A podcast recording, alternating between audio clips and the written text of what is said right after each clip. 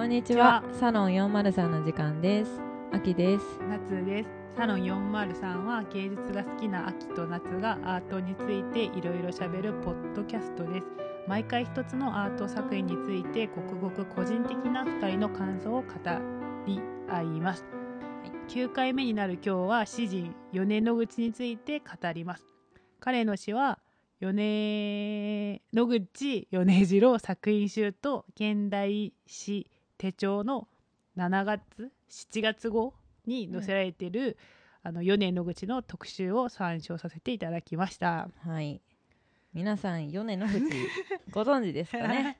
私は知りませんでした。知りませんでした私も全知ら然。なかった。うんうんでもうん。米の息子イサム。は知ってる方もいるかもしれないですよね。サムは有名で、うん私は知らなかったんだけど、うん自分の家にあるで 電気と机は、うんイサムのデザインでしたね。もうすごいですよね。確かにいけてるなと思いましたけど、うん、もうそれみたい後でちょっと写,、写メで送ってくださいね。送りました。そ送ります。う気になる。うん。いけてるんで。そうふまあ米については全然知らなか4った。年はちょっと知らなかった一ね。つも知らない。一も何も1ミリもね知識なかった。今回ねあの現現代の詩人をあ扱いたいってことで夏さんが送ってくれてまあ誰来るのかなと思ったらなんか明治時代の人来て 嘘だろって。そういや私は個人的にはうん。現代詩をちょっと楽しもうっていうことで、詩を扱いみたかった。そう、ん。詩を扱いたいからやったんですけど、あのその今言った「現代詩手帳」っていう雑誌を、雑誌の中で何かしようかなって思ったんですけど、うん。結構あまりなんかなんていうか扱いそうなやつがあんまなかったので、米にしたんですけど。一番その中で良かったのが米ってこと？なんかすごいなんかうん。英語もあるし、うん。結構いいかなみたいな感じで うん。思ってたら、うん。まさか明治の人だとは思ってなかったですね。明治だ現代じゃん現代って、現代とはって。思って、LINE に現代調べてて 送られてきたうん。現代とはっていうここれを指しますみたいな、うん確かに明治も現代には入ります、そうね。やられたね、そうすごい。認識これ甘かった。全然 うん。失敗失失敗。回。まあ、まず最初に言っておきたいのはちょっうん。と米野口の詩を読むにあたって、うん。なんか漢字がもう昔の漢字だからもう難しすぎてもう読むのにめちゃ苦労して。そうなんか 楽しめない。アートとして楽しめない。めっちゃ勉強した。すごいもう調べるに時間がかかるみたいな。そうなんかあーこの絵わかるわとかまで行くまでにめっちゃ頑張らないと理解できないこの詩の意味をみたいな。アート作品について楽しむんじゃなくて余裕ない。そう全然これは、うん。今回はちょっとあれなんですよね、みんなそれを分かって、そう分かった上でこいつらそのペライ知識でよう頑張ったなって思ってうん。聞いてもらえればいいありがたいですね。ありがたい。それ、うん。それだけ。それ先に言っておきたい。言っておきたいですね。普段なんうん。か詩とかは読みます、詩はよんなんか歌詞とか好きで読むけうどんうんうん。詩だけっていうのはあんまり触れてないかな。うーん。全然なんか夏さんは？私は多分文学の中で詩が一番好きです、うん。ジャンルの中で好きなんですけど、うんいやちょっと違うかなって今日あ今回思ったな んかいつもいつも親しんでるとは違う。よ米を読んでて米私本当は詩好きじゃないかもしれないみたいなふうに 米は米だから。米は そうそうそれぐらいの気持ちにはなりましたけど、うん。私は詩が好き好きで、うん。結構好きなんですよねその文学のジャンルの中で一番好きではあるんですけど、なんかうん。日本人ってうん。あんまり詩を書いたりする文化がないんですよ、うんうんうんうん。韓国だとどうなんですか？普段書いたりとかします、まあ多分一緒だと思うよ。そんな書かないそっかあとだ結構詩詩ってうん。なんでかわかんないんですけどちょっと難しいっていうふうに思われるじゃないですか、あー小説よりはちょっとなんかハードル高いうん。詩集を読んでる人は、うん。なんかちょっと難しそうなもの読んでるみたいな感じうんで、ちょっと敷居が高いイメージはあるし、うん。しかそれな上に結構詩を書いてるとうん。なんか周りになんかポエムってバカにされうん、たりするから結構みんなやらないやりづらい環境かもなとは思いますけど、うん。であれですよね夏さんこの前詩載せてましたよねインスタに。そうそうそう。めっちゃ人気でしたよね。才能やっぱあるなって思わいました。かんない。詩が好き好きだしでも日本語で書くからちょっとあれなんいですけど、やでもなんか米と一緒じゃないですか。あ一緒か、うんね 第二言語で書いてさ。でも全然共感できなかったっていう、ね第二のヨネかもしれないですよね。うんなえー、ヨネヨネ他の人にしてほしい。ヨネヨネかもしれないよ。ヨネじゃない人にしたい。いいじゃないですか。そうなんかん。それもあり,、ありますね。でも、うん。なんていうかな。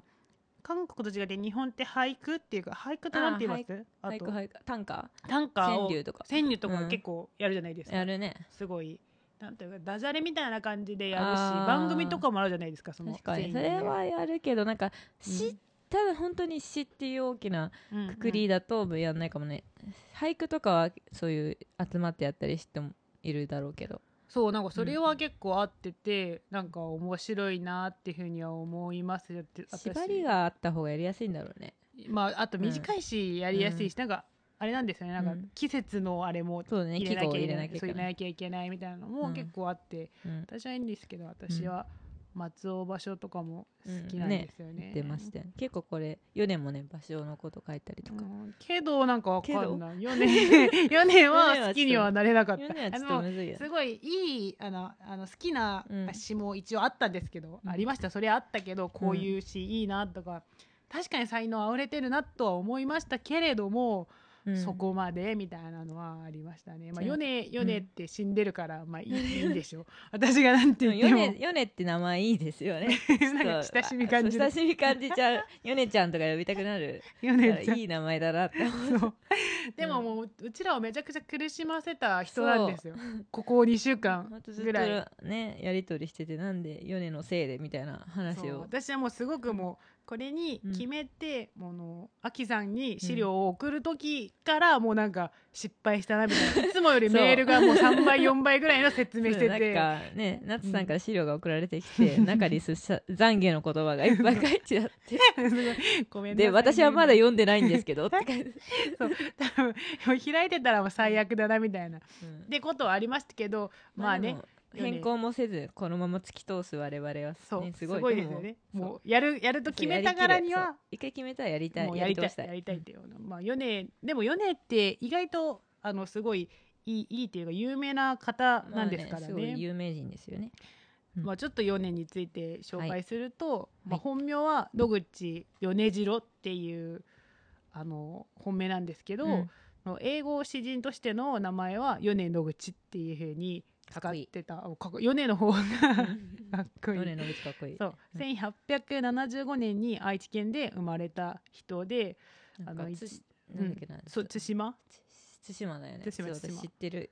地元近いから。あそうなんですか？そう。あごめんなさい、うん。愛知って近いんだっけ？そうあ静岡県なんで。へえで愛愛知すぐ隣なんでちょっと近い静岡ってんですよ群馬の隣？えー？違う？違う。群馬？群馬って誰？え静岡は愛知の隣だよ。ち遠いじゃん。うん。え静岡ってでも関東ですよね？いや関東じゃない。中部に入ると思う。うん。え静岡って富士 富士富士山じゃなかったそうだよ富士山だよ富士山。って関東じゃなかった。あ山そう山梨山梨。山梨。と富士山取り合いに山梨の隣と隣は？長野？あ。山梨あの東京とも接してるからそうそうそう。そうだから近いと思ったんですけどね、うん。静岡東京神奈川静岡って感じですかね。東京かな奈良は静岡。あので車で帰るとき通る道筋とし。てで愛知って感じですかね。ううん、あすいませんちょっと折れちゃったんで。はい、はい。それで、まあ、とにかくその、うん。愛知県で生まれて一応慶應義塾大学に入ったんですけど、まあ、中退してて、うん。17歳18歳になる前にアメリカに渡ってあのいろんな厳しい生活をしたらしいんですそこから。らしいですね。だけどそこで95年に、まあ、日本人に親切なアメリカ人詩人のうん。オーキン・ミラーミラーっていう人と出会って、まあ、本格的に詩を詩の勉強をするようになります。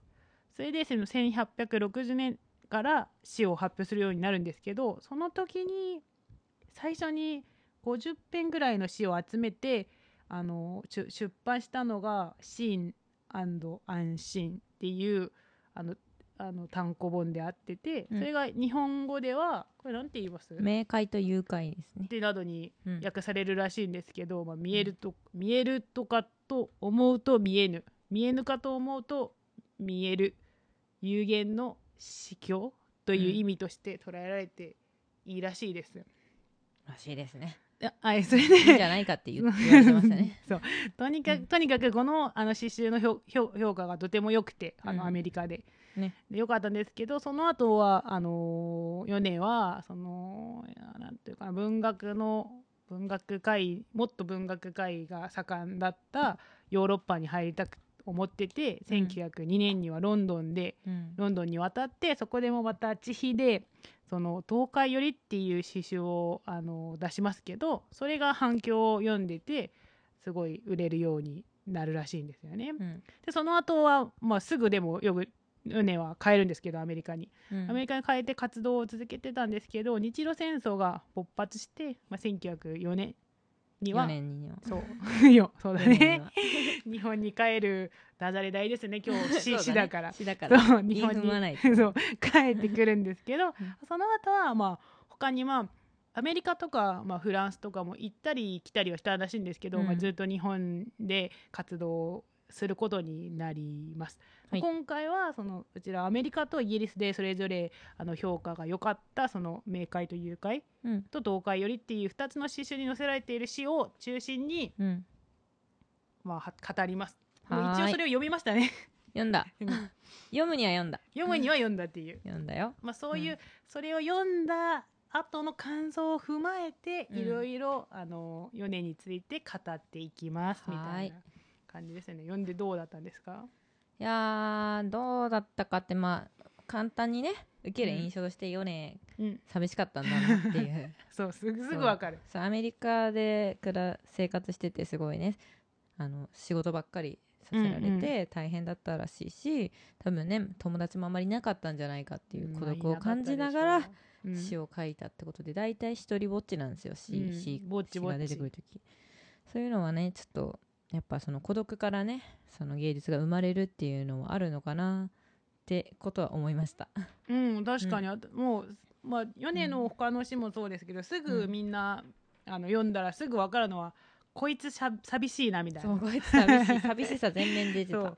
一人なんだなっていうのはうん。すぐ伝わってくるんですよね、でもそこで結構寂しくて死にそうみたいな感じで終わるんじゃなくて、うん。その寂しいけどみたいな。そうね。けどなんか私はすごい指示になるみたいな、うん。もしくはけどなんか何か希望はあるんじゃないみたいな感じの、うん。希望をなんていうか思わせるような、うん。その詩とかになってるんですよね。うん。結構良かったですよね私は、うん。この下級？下級？カタツムリ。あガタツムリね。の方が一番良かったんですけど、すごく良かったですよね、どこら辺が好きです読まか読ま読んでくださいね。え？読み上げてはいください、え？これちょっと読み方合ってるか分かんないけど、うんいいでしょカタツムリ。ああ友よ。なぜ君は今宵帰ってきてはくれないか。私はこの小屋いな。この寂しい世界でひたすらに寂しい。見ると戸口に張っているカタツムリは角を隠した。カタツムリよお前の角を出してくれ。東へ出せ西へ出せ。ああ真理はどこにあるか。善はどこ光明はどこか。夜の闇いいな。世界の闇は私の魂をひと飲みに飲み飲み干した。私はこの雨降る世界の雨降る夜雨に濡れてのりの離れた提灯のごとしだ。そう。これいいですよね。もうすごいなんていうか、この米ってうん。イイメージを使うのがうまい人なんですけど、はいはい。すごいもうイメージが思い浮かぶじゃないですか。確かにねすごくいいなって思ってうん。それが英語の、英語にはなんか、like a paper lantern っていう風になってるんですけど、うん。あの英語の方もこの現代史手帳の方には載せられていて、うんうん。まあ、それもすごくよ良かったんですよね。うんうん。で見るともうなんかすごい英語でこんぐらい書けるんだっていうのをうんうんうん。思っててでそのあのあの、まあ、内容は一緒かもしれないんですけどすごい違うんですよねそのだからそうん。の英語の風にすごうんいよく、あのやっててやってて作っててって、うん。これぐらいできる人ってなんていうかだからその普通にあの日本語で書いててそれを翻訳するのと、うん。そのままなんか英語で書くのって違うんですまあよね。そうそう。それがすごいなんかまあ長けてる人だなって思ってて、こんくらいだったらそりゃなんていうかなうん、評価高いですよね。これあれですよね。もともと英語のうんもともと英語があって英語。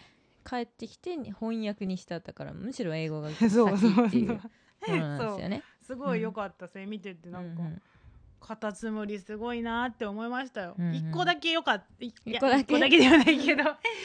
まあね、うん。うん良かったですよ。これ見ててすごいなんていうかな。このなんて言いますかね。この寂しさっていうのも伝わるし、だけれどもなんていうかな。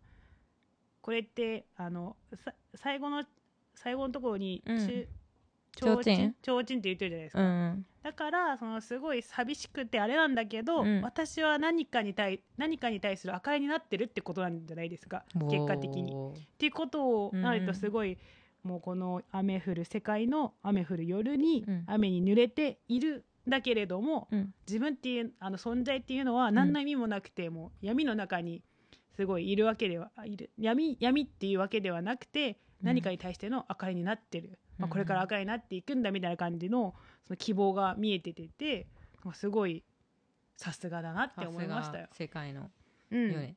世界のようにここまでは世界のように、でも破れた笛？うん、もよかったいいかなって。じゃあ、読ま読み上げてくだまさい、ね、た読むの？これ読めるかうん。な、読める読める。読めないって多分理解してくれる本当？これ読む読む読むので稼いでんじゃないですか。違う違う違う。感じじゃないね。そんなことない。言わないそういうのは。破れた笛。底のあるようなないような妖艶の海は平野に波打つ。一色彩色つけるのは寂しい孤児の草ひばりが旅する影。新所持太陽は開けるだけ開けるだけ大きく目を開き地上に影がない狂気な一寸ばかりの蝶。位は京とされた。天人かもしれないが。辺りをさまよい。サーベルのよう光の間に。秘密をおしゃべりする。枯れ草の上にその影を投げる。思うに私どもの宇宙も影をどこかに投げているであろう。ああだが私のと死の影は？若し私の声に最後まで何の反響がないならば私の破れた喉の笛は二度とは元通りになるまい。うん。っていう。いやなんかねうん。米はねうん。ちょっとしたことをすごいねスケールでかく書くのが上手。えそうですよ本当そう。なんだよね。うん。これちょっとなんかまあその米はなんかアメリカ行ってうんあんまり自信なかったんですよね英語に、うんうんうん。それでちょっと自信ないなっていうのののがこんなスケールでかく書かれてるっていううん。ことだしなんか私もこのやっぱり何か作品出したとしてうんうんうん。この影っていうのが影響ってことじゃないですか、うんうんそれがないなかったらどうしようっていう、うんうんそういう不安うんうん。を抱くんですけどなんかそれをここまでねなんかすごく芸術的に描けるのはさすがだなっていう。もうさそこは本当になんかその、うん。私はわざまあこのあの米あ違うの野口米次郎の作品集全部一応見てるので、うん。見ててその資料としてはその秋さんには、その冥界と誘拐と東海よりしか送ってないんですけど、うん。この2つが一番なんかねそれがうん。溢れてる、今言ったようなそういうのが溢れてて、うんちょっとね他はあんま良くないんですよね。でもなんか米の良さってさ、うん。なんかすごく自信満々なとこじゃなくてうんうん。少しやっぱ不安げだったり寂しさだったりうん。が、うん。なんか、ま、周りから評価されてるそうそうのかなそう。その英語もそなんか完璧じゃない英語だけれどそれそれが新鮮だったから受けたみたいなう、うに書かれてて、うそうですよね。それがなんか多分し一番最初に出したうん。そのし、あのし単行本うん。とこの動画よりっていうところには一番強く現れてるんじゃないですか。最初だったからうん。怖いだったでしょう、そのヨネちゃんも。ね、今までにうん。みんなが触れたことがないうん、詩だったんでしょうね、米さんの英語が。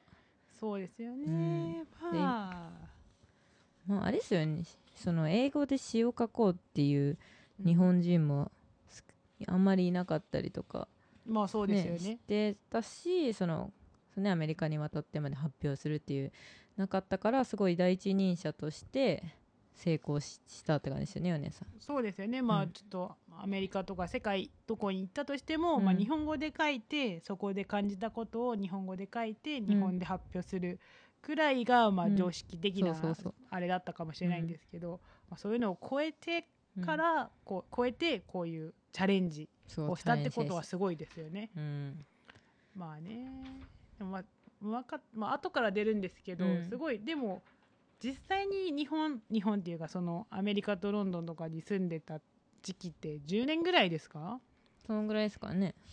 あどのぐらい？書てあったの。うん。10年ぐらいだったんですけど、うん、そんなになんか揺らぐ？アイデンティティ？って私は思ったんですけどね。でもまあ結構さ米さんも全然日本人じゃないみたいなこと書かれてたりとかそうそうそうそうそう。日本人的感覚じゃないって書かれてたんですけどうん全然10って17でアメリカ行ったから17まで日本で生活してめちゃめちゃ日本人だと思うんですけどね。わかんないですね、うん。まあ、うちらがまあその時そういうふうにやったことがないから、まあね。まあ想像がつつかない。かもしれないんですけど、うん。なんかそこまでね、うん。悩むっていうふうには思いましたね。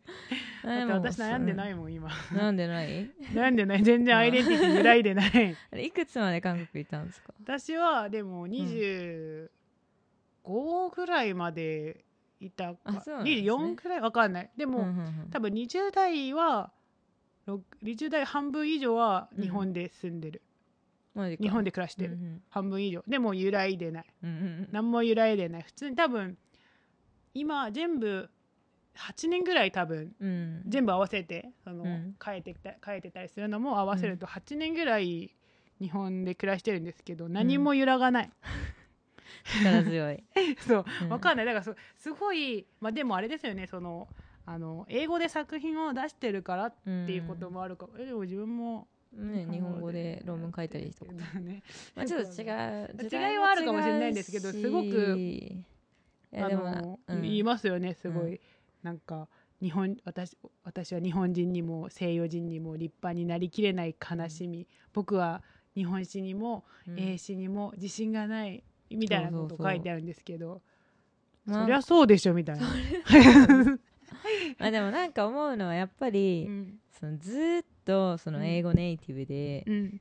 生きてきた人にはそれは表現ではかなわないと思うんですよ。その王道はい。なやり方じゃもちろんかなわないから、うん。でも米のその逆に政治ちゃんと熟してないその英語だったから良かったのであってもしこれがうん。米がめちゃめちゃもう英語できてて、うん。だから2歳ぐらいで英語いあアメリカ渡ったとしたらちょっと評価されたかどうかそうですよね。はいはいはいはい日本の17まで日本で生活して日本のその日本語というものを英語の中にぶち込んで、うん。そのリズムがすごいマッチしたから受けたのであって。そうですよ私もそう思でまあそのど、えー日本人にも日本語も良くないし英語も良くないってヨネは悩んでたけどでもそこが強みだったってことですもんね。うそうですよね。まあ4年は苦しんでたかもしヨネれないけど。は苦しんでたけどヨネでもそれでラッキーやんっていそう。うラッキーだったラッキーだったまあでもあとその時代自体が、うん。まあ、ジャポニズムの時代って言って時代も後押しもあったんだよね。そうすごいなんか、そのジャパニズムジャジャパなんていうかその日本的なあれ、うん。東洋的ななんか何か精神とかがうん。すごい好まれてた時期、そうね。ヨーロッパでうん。流行ってた時期だからってこともありますね、そういう意味ではその前前前前前前前回扱ったその藤田嗣治。いましたね藤田。藤田もまあまあ苦しめられましたけど。の友人だったらしいんですね2人。は。ね。結構そこ激アツと思いますけど。ですごい国際的なアーティストで同うんじ時代を、あのやっててで藤田も若干そういうあれじゃないですか。その西洋的なのとその東洋的なのをうまくすごいしてたよね。やってて、うん。その中であの評価されたっていうんううこと、ん。っていうことだから、まあ、絶妙なそういう両方を融合したアーティストだアーティストだったと思うんですけど、まあ、つぐはるとは違っててそのつぐはるもまず苦しんでたのかな確かに。でもつぐはるは結構あれですよね、ニーズに合わせて結構作品変えてたし。そうそうそう、でつぐはると米の大きな違いってやっぱうん、絵とあ言葉だと思うんですよね。はいはいはいはいはいはいはいなんか絵ってうん。やっぱどこの行っても共通なんじゃないかなって思うんです、だから理解できない、うんうん。まあ、技法は違うかもしれないけど理解できると思うんですよ絵って、うんうん。けど言葉になっちゃうとその日本語知らないと分かんないし英語知らないと分かんないってなるからやっぱそこの壁は大きいのとやっぱふつぐはるの方はすごいニーズを感じ取る能力が長けてて、うん。ヨネはどちらかというとラッキーだったみたいなああわかもしれない感じですよね。しますよね。確かに、うん。それ違いますね。あとまあまあ絵としてやっぱ違いますようねん。やっぱ言葉は難しいと思います。うーん。ん確かに。ちょっと理解腑に落ちた。今すぐ腑に落ちた。やっぱね、えーうん。そうだったんですよね。まあうん。でもね。でも、ね。まあ評価されたじゃんそうそうなんだかんだ言ったって。ヨネ全然人気者でしたから。そうそのうん。すごいノーベル賞とかうん取るんだったら米じゃないみたいなことも言われたらしいですよね。すごいですよね。言われないです。よ、けど？うん。けど？それがまあ今うちらが米って誰？みたいな感じになったのはちょっと日本に来て帰ってからの米の評価がちょっと高くそこまでは高くなかったらしいですよね。うんうんうんまあ、その理由として一つは、まあ、嗣治もそうだったんですけど、うん。まあ、戦争詩を執筆したってことに対してのいや批判がうん高い高かったらしいですよね。そうですね。まあでもまあでもこの現代史帳現代史手帳には、うん。その米のその戦争史についての、うんまあ、話あのエッセイが一つあ書いてましたあねってて、うん。そんなんじゃないよみたいな。うん。米はそんな悪い人間じゃないよ みたいな。うん。戦争して戦争史ばっかり書いたわけではなくて、うん。その時はそういうことを書くしかないじゃんみたいなことを書かれてたんですけど、うん。正直そんなに。何言ってんの？書かなかった人もいるじゃんその時代に。っまあねてことを思うと、うん。なんかね間違った判断をしたってことは確かではないかなっていうふうに私は思いますよね。まあ間違ってはうん、間違いは犯したと思うんですよ。そう。でもうん、でも。でも藤田はその後ね結構海外うんうん。行ってじ、楽しそうだったけど ヨネはそうじゃなかったいやだからそれが、うん戦争史を書いただけではないんだって、うん。その後の作品の質がどんだけ良かったのかっていうのが多分問われてるんじゃないんですかね。ヨネってうん。なんかあんます完成されない方がいいってことに感じますよね。そその詩の良さが。そその評価された部分が。どういう意味ですか？だからその最初はそのなんか英語も完璧じゃないけれどもその独特な、うん。その熟しきってない部分のリズムが良かったし、その日本の融合も良かったけど、うん。英語もねそのだんだん慣れてくるでしょううしん。それで完成されちゃったらその良さがなくなっちゃって安定した英語になっちゃうとなんか米の良さがちょっとなくなっちゃう。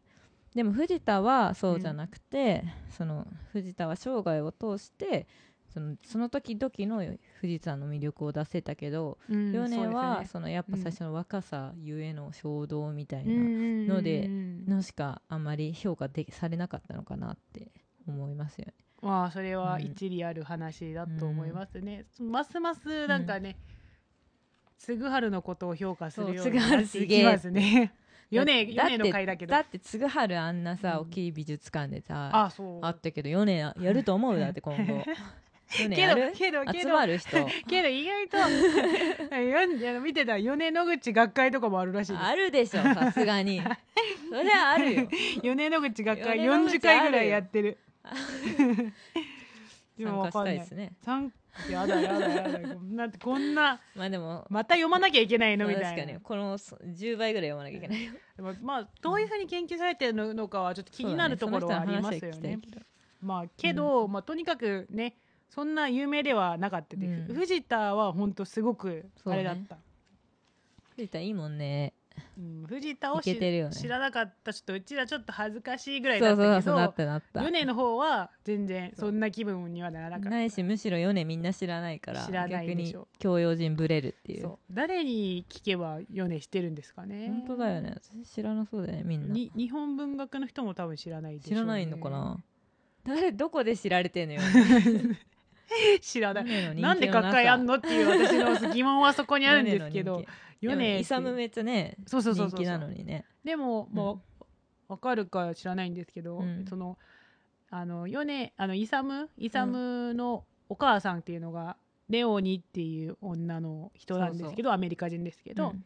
まあそのアメリカにいた時から米のその作品のあの何？チェック？そうそうそう。あの米がん英語あんまり得意じゃないから、それをレオニーが直してくれてたんですよね、うん。そのアメリカであヨーロロンドンだっけ？アメリカ？だっけアメリカアメリカ。アメリカで募集してうん。でレオニーさん結構あれですよね。あんまりあのいい家庭に育ってなかったけどうん。からなんか他の今仕事しながらやってでも思ったより米って有名じゃんみたいになってそうそうそう。結構やる気になって。でお裕福じゃないのに米はレオニーさんからお金借りたりとかしてる、ですよね。ちょっとちょっとぐずっぷりを見せて。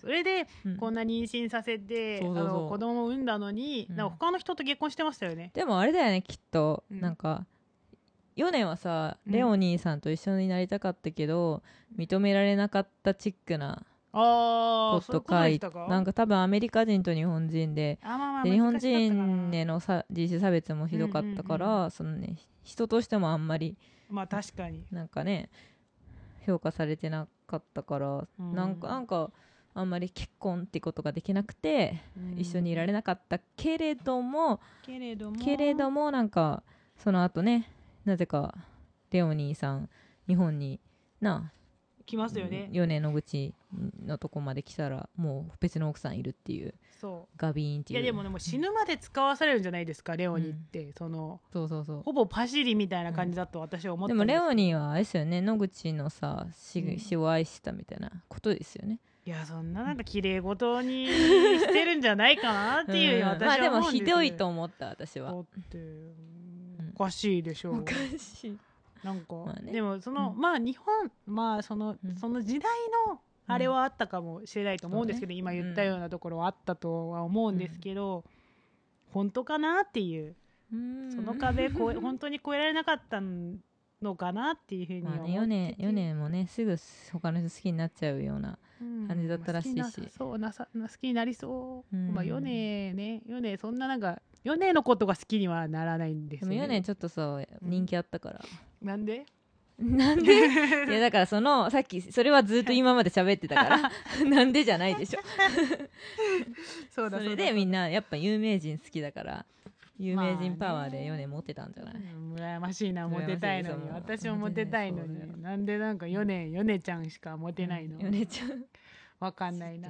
世界で評価されたらモテますよ世界に評価されなきゃいけないの。厳しモテるいなよりねレベル高いからその方が。そっちの方がやばい。むずいよ。一生かけなきゃいけないような気もするんですけど、まあでもヨネちゃんいいっすよ。でもそのおかげで、あのイサムが生まれたから。そうそうそでもイサムってあれだったらしいんですよ。偉大にもうあそう合そうそう格したらしいんだけど。うね。見た見た。けどなんうん。かそのレオにママがうん。そんな医学医医者なんかになっちゃいけないよみたいな。あなたはアーティストになるんだよみたいな。すごいよねすごいママなんすですよね、絶対芸術家にしてやるみたいな。そう。で。も見たんですよねその才能っていうのうん。を多分。多分かってるから、その才能はうん。なんか捨てちゃいけないよっていうふうに、うん。まあでもそういううん。あの人だからその米も支えること一生支えることができたんですよね。やっぱそのうん。芸術家を、うん芸術家ってその芸術がポンっているだけじゃなくて周りの人間がその芸術家がちゃんとその能力発揮できるようにいろいろうんうんうんうんねお世話してあげないと多分よ世の中にね後世に残るような芸術家って育たないっね。ていうのをレオニーは分かってたのかもしれないですよね。そうですよね。だってい、うんレオニーがそうしてくれなかったらうちの電気今な別のものよ 電気と机別もんあんないけてるやつないもん多分確かに。まあヨネもそうですよ。ヨネもその作品活動続けなかったかもしれないですよね。そうそうレオニー。がいなかったらねのそのうん。見る目があったんですよねやっぱり。さすが。あれですよね。日本のうん。その風潮としてさうん。なんかあんまり個人を大事にしないうん。のがもう嫌でもうアメリカに帰ってそのよりその芸術家としてイサムを育てられる環境にしたんしたっていうのがすごいなんか私日本にいるのにって思いました 時代が違いますからまあね今はな時代が、そこまでないけど、ううん。んまあねうん。だ確かに、まあでもね日本人はちょっと芸術なんて言ってられないみたいなうん。そこあるんで確かに。それね育ちづらいかなとは。芸術への理解があんまりないですよねうん確かに。うん。まあでも急に私が言うのはちょっとあれだからちょっとなんか止まった。私がまあそうですよね。日本人知らないですねって言うのもちょっといねやなんか韓国とかうんさ、他の国って結構芸術を、うん。芸術を育てようっていうのが国としてかんなんかやってるように見えるんですけど日本はまあそういうのないなと思って、うん。でも有名なそのアーティストって多いじゃないですか？そのうん。日本って意外と。いい多いですかねまあでもまあ人口割どどんぐらいなのかっていうのはちょっとあるんですけど、まあね。人口が多いですから、うん。その中で、ま、これぐらいしかないのかっていうのはあるかもしれないんですけど、うん。まあでも才能ある人がいっぱいいるからもっともっとなんかね、そうそちょっと支援していきましょうみたいな。もうでもそうです。確かに韓国とかは若い芸術家みたいうう、なうん。芸術家を支援しようとする働きはあるかもしれないですよね、そうそういうのが羨ましいなって。まああるかもしれないですよ、うん政策的に。探せば。どっかにあるかもしれない。わかんないけど。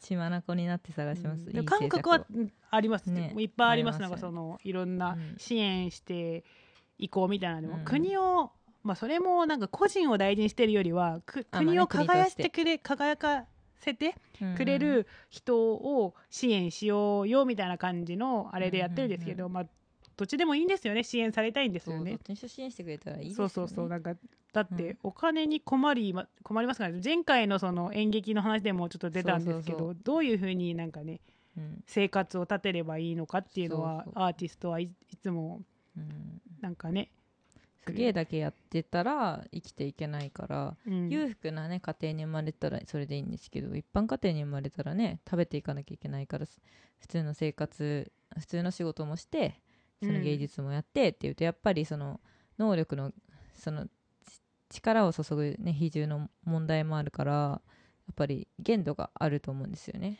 そうですよ。よヨネの方もまあそのアメリカ行った時うん。にちょっと苦し、うそうそうそう。ミラーに合わなかったら多分詩の勉強はできなかったですよね、だからやっぱね、うん。その出会いは大事だなって思いました。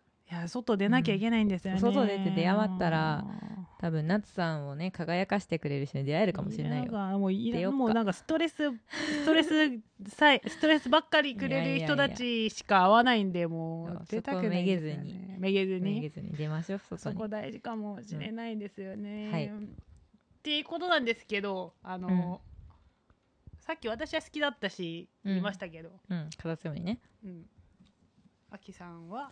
私はこの破れた笛がやっぱりそのアーティストとして共感できる、るなって思ったのと、あとねうん。私が面白いなって思ったのはコオロギっていうああはいはいはいはいではい。でこれねえっとちょっと読み方間違ってるかもしれないけど、うん読みますけどはい。小山のふもとでコオロギが鳴き始めると私の鹿は始まる私の鹿の第2章は静止の曲だ。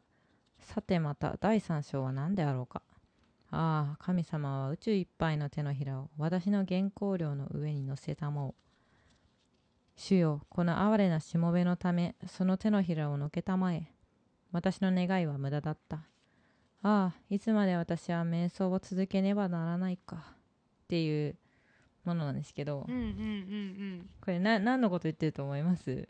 夏さん的にこの詩って。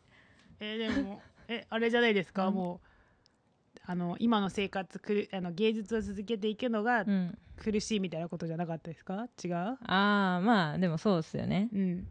なんか私これうん。スランプかなと思って。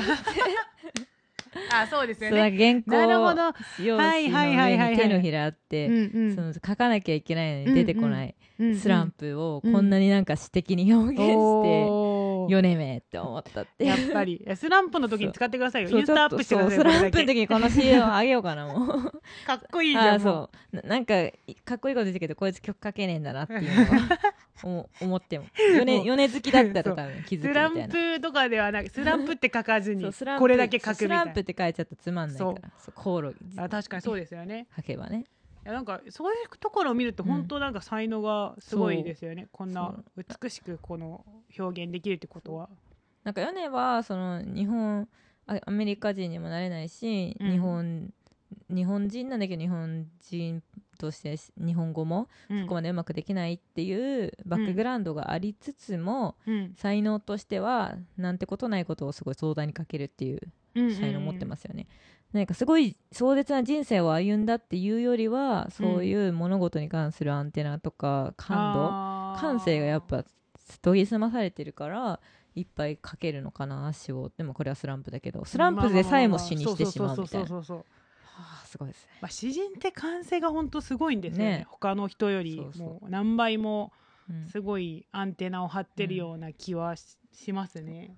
なんか結構そのなんか美月ってアーティスト知ってます？美月ってなんだろう。日本人なんですけどうん日本人だったっけな？アメ日系アメリカ人か忘れたけどうん。なんかいろんな国を転々としててうん。その親の都合で、うん。で今はそのニューヨークを拠点に活動してるアーティストなんですけど、やっぱその人もそのそのいろんな国で育ったからその、うん。日本人だけれどもその知ってるかも。はいはいアイデンティティうん。がどこにあるのかみたいなので苦しんだりとかしてそのだからこその曲とかも生まれてて、うん。まあ、いいなって思うんですけど、うん。しかもなんかずちょっとずるいなとか思っちゃうんですよ。私普通に日本で育って特に海外とかも行ってな、まあ、自分で行ったぐらいしか行ってないから、うんうんそういうバックグラウンドの人ってやっぱ普通の人とは違う感性持ってたりするじゃないですか、うん。すごいなって思うけどヨネは、まあ、もちろん別のちょっと普通の人とは違うかもしれないけどうん。そういうのがなかったとしてもすなんかなんてことない日常をすごくドラマチックに描けるんだなと思うんです、やっぱすごいなと思ったし自分もそういうふうに感性をね研ぎ澄ましていきたいなって思いました、いやでも今、まあそうですよね、うん。でもだからこそ、うん。っていうのもあるかもしれないですよ、うん。そんな日本で育ったからこそうんうん感じられる、でもうん。意外となんかその、まあ、うん特殊な環境にある人って、うん。まあ、その、まあ、それ自体で特殊だからいろいろ生まれるのもあるんですけど、うんうん。なんか疲れる時もあるじゃないですか。そう。いう人の話を聞くだけで疲れる。なんかそれが私の米の詩読んでて思ったのが、うんうん。その米の詩っていうのは、うん。この2つの詩集うん。ぐらいでいいんじゃないみたいな、あー。この話ずっと聞かされたくないみたいな。思 分かった分かったみたいな。ちょっと思いません？まあ確かにね。そう。まあそ編集されていかないなんかその。うん。なんかすごいそのはその気持ちが大きいから、まあ、大きいでしょうねその。テーマがそればっかってこと？そう。すごい膨大なテーマだから多分、うん。そのなんていうかな、うん。簡単にはなんかうん。終わんないですよね、自分の中でもそのそのそのテーマを扱うことが終わるな時が来ないんですよね多分。4年まだそれ言ってんのみたいな気になるってこと？4年そこまでそんな ふうには言ってない。私はそんな全然い一言も言ってないんだけど その膨大なテーマテーマだからこそ、うん。なんていうかな時にはなんか、あのー共感できないっていうか、うん。あまりにも遠く感じるっていうことあるじゃないですか。そういうのを言ってる人いましたよね。そうそうそう、うんうん。そういうのがあってて若干なんていうかなあ2つでいいなみたいなこの こあのー2つ見てたらいいしうん。そのこの話はずっと多分同じよう同じことを繰り返して、うん。あの表現するんですけど多分表現するに値ある、あのテーマだと思うんですけど、うんうん。それはそれなりにすごい膨大なテーマだから、そうだね。って思うんだけどそれを何回も何回もなんか私が聞きたいかっていうことなんですよね。まあでもそのみんなのね大衆のうん。気持ちは現れてますよね4年の評価に。そうですよね。そうね。二つより一つでいいんじゃね？みたいな感じでそれだけでもう良かったんですよね いやなんかだから、うん。なんていうかな。だそういそうなんて今言った水木さんみたいな人もそうかもしれないんですけど、うん。そういう人たちって持ってるのが、うん。まあ、すごいすごいなんかすごいものでもあるんですけど、うん。それをどういうふうにうまくなんか扱うかそうだね。使いこなせるかっていうのもまた一つのその人たちへの課題ではあるんじゃないかな。この課題をうまく処理できなかった人はこんなふうにもう忘れてヨネって忘却の彼みたいな感じな。まあでも私たちが思い出しましたからよね。もう私は熱かったからもう、そう。こんなもう見ててえなうん。んうんねでもうん。私がもうちょっと真剣に読まなきゃいけなかったかもしれないですよね。うん。でもすごくいいじゃないですかこの特集っていうのも結構かっこいいじゃないですか。その、うん。なんていうか。米野口も。う名前が。名前からもかっこいいじゃん。うんそれもいや秋田もそうしてくださいよそのえー、なん名字とか変えて。かっこいいの。つかヨネってさ、うん。その名前これ本名だよねベージ。の米次郎米次の本名その付けられる時もなんかこの時ってもうアメリカのことをベーって呼んでなかったのかな。うん、わかんないですよ、ね、そこら辺にも何かその野口のアメリカへの執着を感じたんだけど。まあ洒落てるなとは思ったけど。そうそう いやまあね、うん。まあそれもあってなんかね親親もしかもなんかねそのアメリカ単身で行け行けるってことはなんか親の理解とかもきっとあったんでしょうよね。まああったんでしょう、ね、大学中退してますし。まあでも帰って、帰ってすぐ行事になったから。うん。中退したのにもかかわらず、すごいよねなんかあったんですかね家的な。うん、わかんない、うん。まあでも嗣原もそうでしたよね。すごい裕福な、あの家庭のそうそうそう。人だったんですよね。いやだからこそそのうん。国際的に、あの一応うん。国際的に、国あの世界に出ることがでできたっていうこと自体がそうそうそう。多分そういう恵まれた環境から生まれてるんじゃないですかね。恵まれた環境の上にデオ兄さんっていう素晴らしいねうん。パートナーも、にも出会えてよ。よね結構ねラッキーっすよね。いや嫌ですね。嫌です。そういう人、もう嫌だ本当に。羨まいしい。ねどんどん嫉妬になっていくんで。嫉妬になっていく。実から始まっても嫉妬で終わるみたいな感じなんで、うん。はい。まあ、評価されたいですね世界的に我々も。そう頑張っていきましょう。頑張っていきましょうということで。終わりにしましょう。はい。サロン403第9回はここまでです。第9回いかがだったでしょうか。Twitter、Instagram ございますのでよかったらフォローしてみてください。さようなら。サロン403第9回目秋によるカバーはみつきの Your Best American Girl です聴いてください